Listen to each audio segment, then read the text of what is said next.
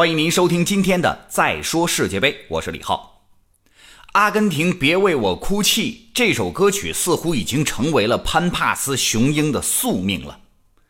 阿根廷已经输给了克罗地亚，而且输的是那么彻底，那么义无反顾，那么让人心灰意冷，看不到希望。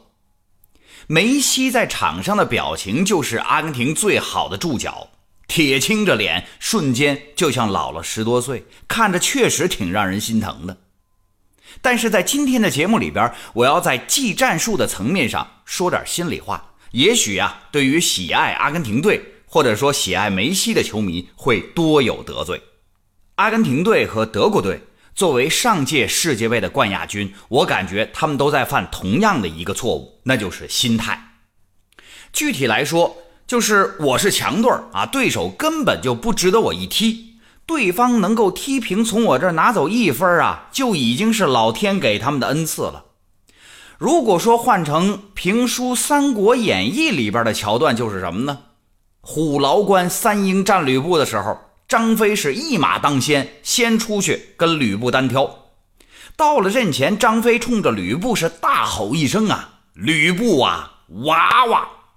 我给你出个主意吧，你不是三姓家奴吗？今儿你四姓得了，下的马来跪在你家三将军的面前，叫我一声干老子，你再姓一次张，然后我一枪将尔挑死，不知你意下如何？这吕布当然是不会按照张飞说的那么去做喽，而是手执着方天画戟跟他玩命。那阿根廷的对手呢？阿根廷的对手，甭管是冰岛还是克罗地亚，也是直接就跟你玩命。实力不如你吧，我用体力来凑；体力再不如你呢，那我就用意志来凑。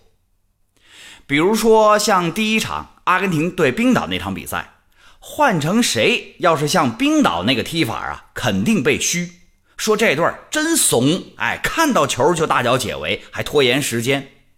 但是在世界杯可不一样哦，观众是喝彩的，因为面对实力比自己强的对手，他们非常务实，他们起码在做自己力所能及的事情。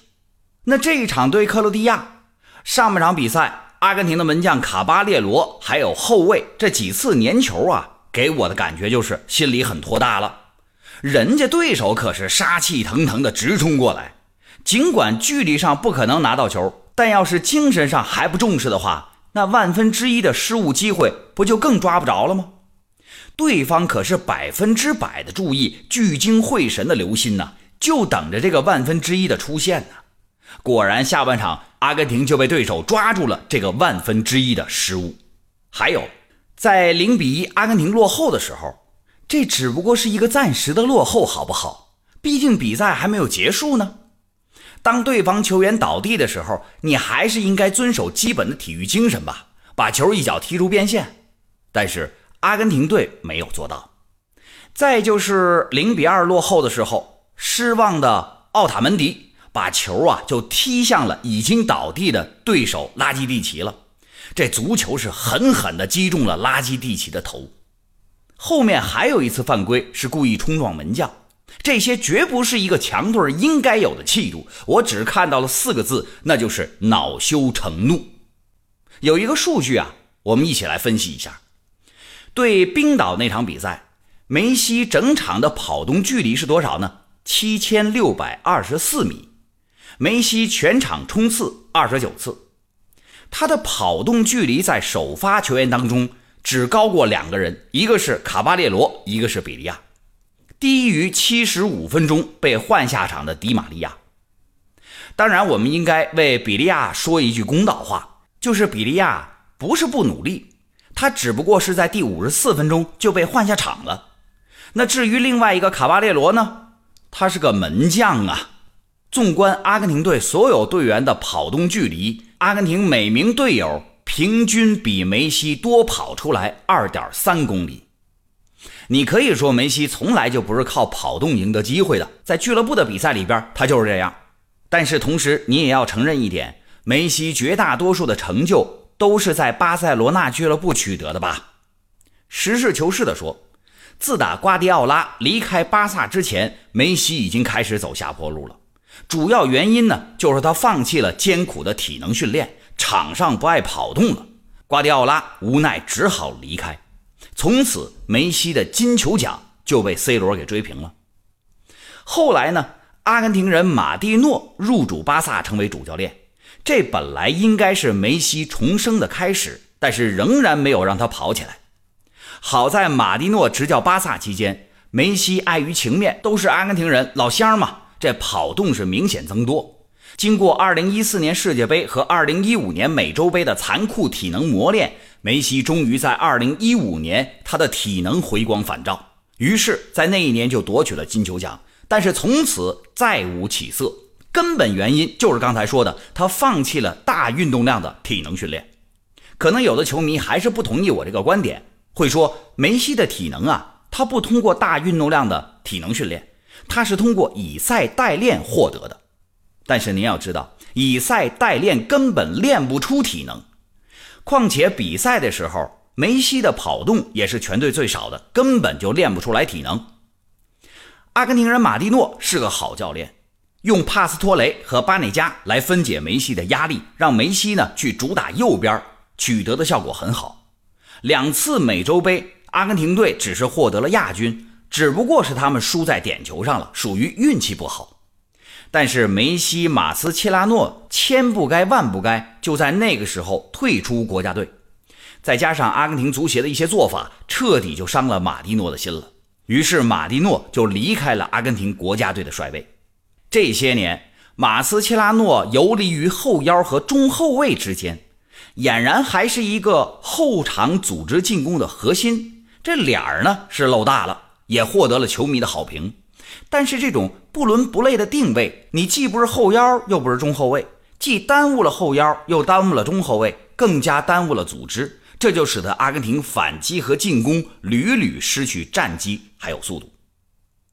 看看现在这一支阿根廷队，效力于顶尖豪门俱乐部的，而且能够稳定打上主力的，只有巴萨的梅西以及尤文图斯的伊瓜因和迪巴拉，像迪玛利亚。阿圭罗、罗霍这些人在各自的俱乐部都已经是介于主力和替补之间的球员了。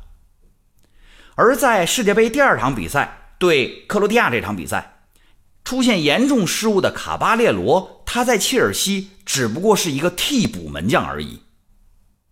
本届世界杯平均年龄最大的球队就是阿根廷队了，在球队的阵容当中，只有迪巴拉和洛塞尔索这两位实力派的新人。其余的像帕文、梅萨都还没有去到欧洲去证明自己呢。回过头来，你再想一想，当年星光熠熠的阿根廷，再到如今的众星捧月，老球迷不会心痛吗？随着年龄的增长，爆发力和小技术的绝对精准性逐年下滑的梅西，已经失去了当年几近无解的单点爆破能力。梅西上一次在洲际大赛刷新赛会技术统计，还要追溯到2015年美洲杯小组赛的第二轮，当时的对手是乌拉圭。